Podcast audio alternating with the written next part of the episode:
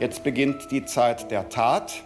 Deshalb ist es sehr schön, dass wir heute den Koalitionsvertrag für die Bildung dieser Regierung unterzeichnen können. Und frei nach Christian Lindner sage ich, jetzt beginnt die Zeit des Was jetzt Podcast-Updates mit mir, mit Fabian Scheler. Schön, dass Sie dabei sind. Es ist Dienstag, der 7. Dezember. Hallo und herzlich willkommen zu dieser neuen Folge. Sprechen werde ich heute darüber, dass der Koalitionsvertrag nun tatsächlich unterschrieben ist und ich werde die neue Innenministerin ausführlich porträtieren und es geht um die erste Impfpflichtdebatte im Bundestag. Los geht's. Redaktionsschluss für diesen Podcast ist 16 Uhr. 177 Seiten ist er lang. Inhaltlich haben wir schon häufig hier darüber gesprochen. Er heißt Mehr Fortschritt wagen und ab heute gibt es kein Zurück mehr. Der Koalitionsvertrag von SPD, FDP und den Grünen wurde heute von allen drei Parteien unterschrieben. Die Corona-Pandemie in den Griff zu kriegen, das war das wichtigste Thema bei der Vorstellung des Koalitionsvertrages. Doch es fielen auch ja, generellere Sätze an diesem bedeutsamen Tag, zum Beispiel vom Co-Chef der Grünen, Robert Habeck. Der sagte, wie immer mit etwas Pathos, Ich sehe keine Schmerzgrenzen, sondern Wachstumsfreuden. FDP-Chef Christian Lindner, der hob wiederum unter anderem die Gleichstellung von Frauen hervor, die er in diesem Koalitionsvertrag sieht. Es sind auch sehr viel mehr Themen enthalten als äh, viele Jahre äh, zuvor die für Frauen eine besondere Bedeutung haben. Fehlt noch der dritte Mann im Bunde, und zwar der künftige Kanzler Olaf Scholz. Der sagte, Die Bundestagswahl hat es ermöglicht, dass drei Parteien, die sich dem Fortschritt verpflichtet fühlen, miteinander über die Bildung einer Regierung verhandelt haben.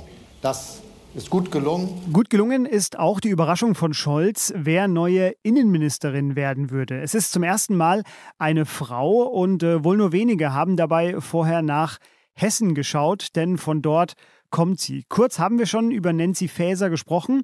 Heute möchte ich sie noch mal ausführlich vorstellen und dafür ist Martin Steinhagen bei mir am Telefon. Er ist freier Autor in Frankfurt und recherchiert schon seit Jahren zum Rechtsextremismus und zum NSU. Das sind auch die Themen, die Nancy Faeser beschäftigen und auch die nächsten Jahre vermutlich als Innenministerin beschäftigen werden. Hallo Martin. Hallo. Martin, 51 Jahre alt ist Nancy Faeser. Sie kommt aus Hessen, das wissen wir schon, und sie hat künftig eines der wichtigsten Ämter des Landes. Aber sie ist eigentlich ja so ein bisschen eine Unbekannte in dieser neuen Regierung. Du kennst sie schon etwas länger, aufgrund deiner Arbeit in, in Hessen vor allem.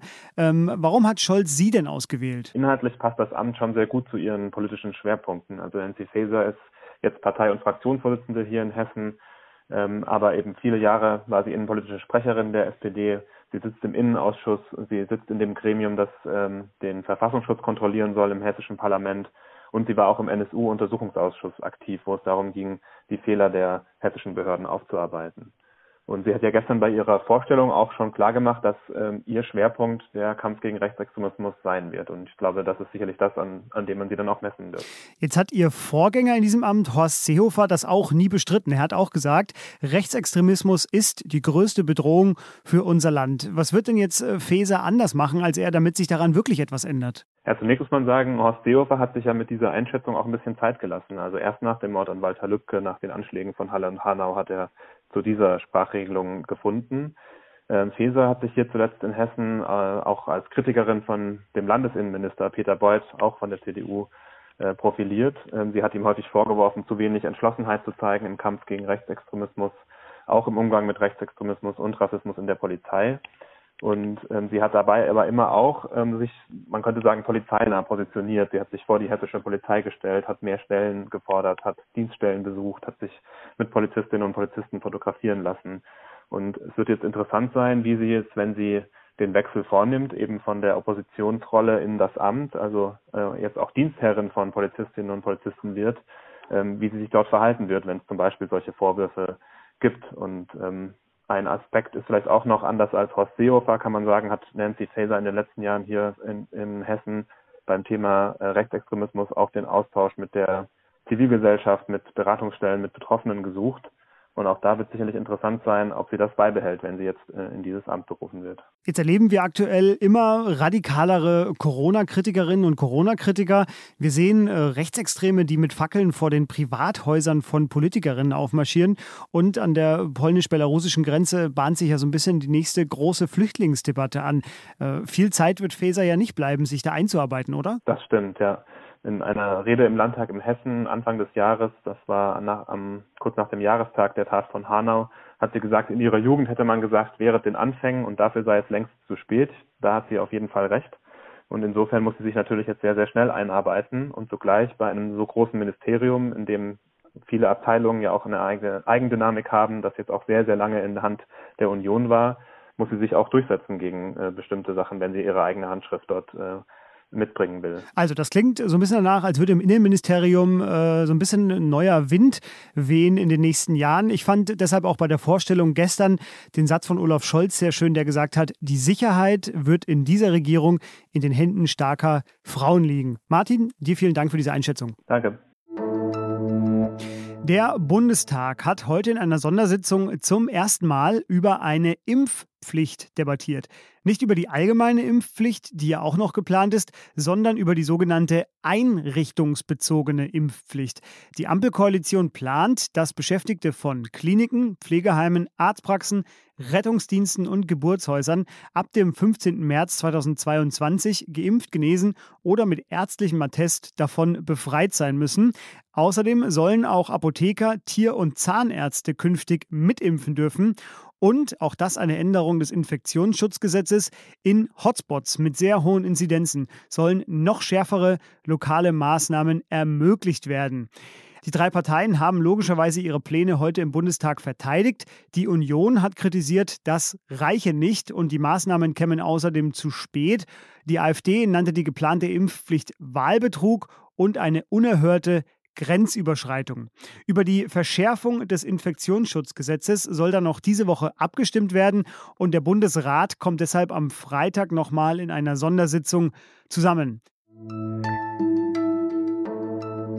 Was noch? In den nächsten zehn Sekunden nehme ich noch Tipps von Ihnen an, wer die besoffenste Nation im Jahr 2020 gewesen sein könnte. Na?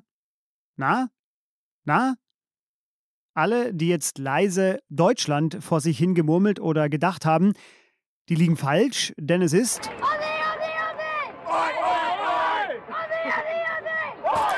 Genau.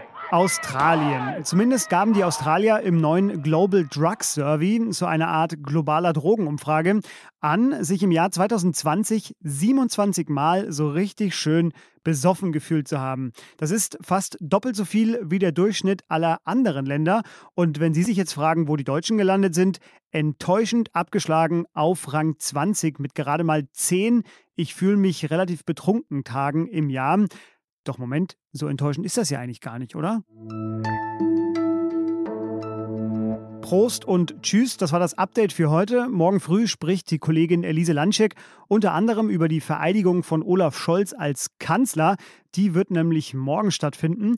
Was jetzt at zeit.de ist unsere Mailadresse für Kritik und auch für Fragen zu unserer Sendung.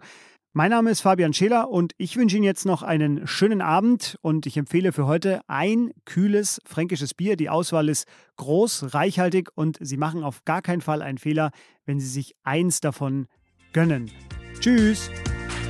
Heute schütte ich nicht zu, denn ich hab ja allen Grund dazu.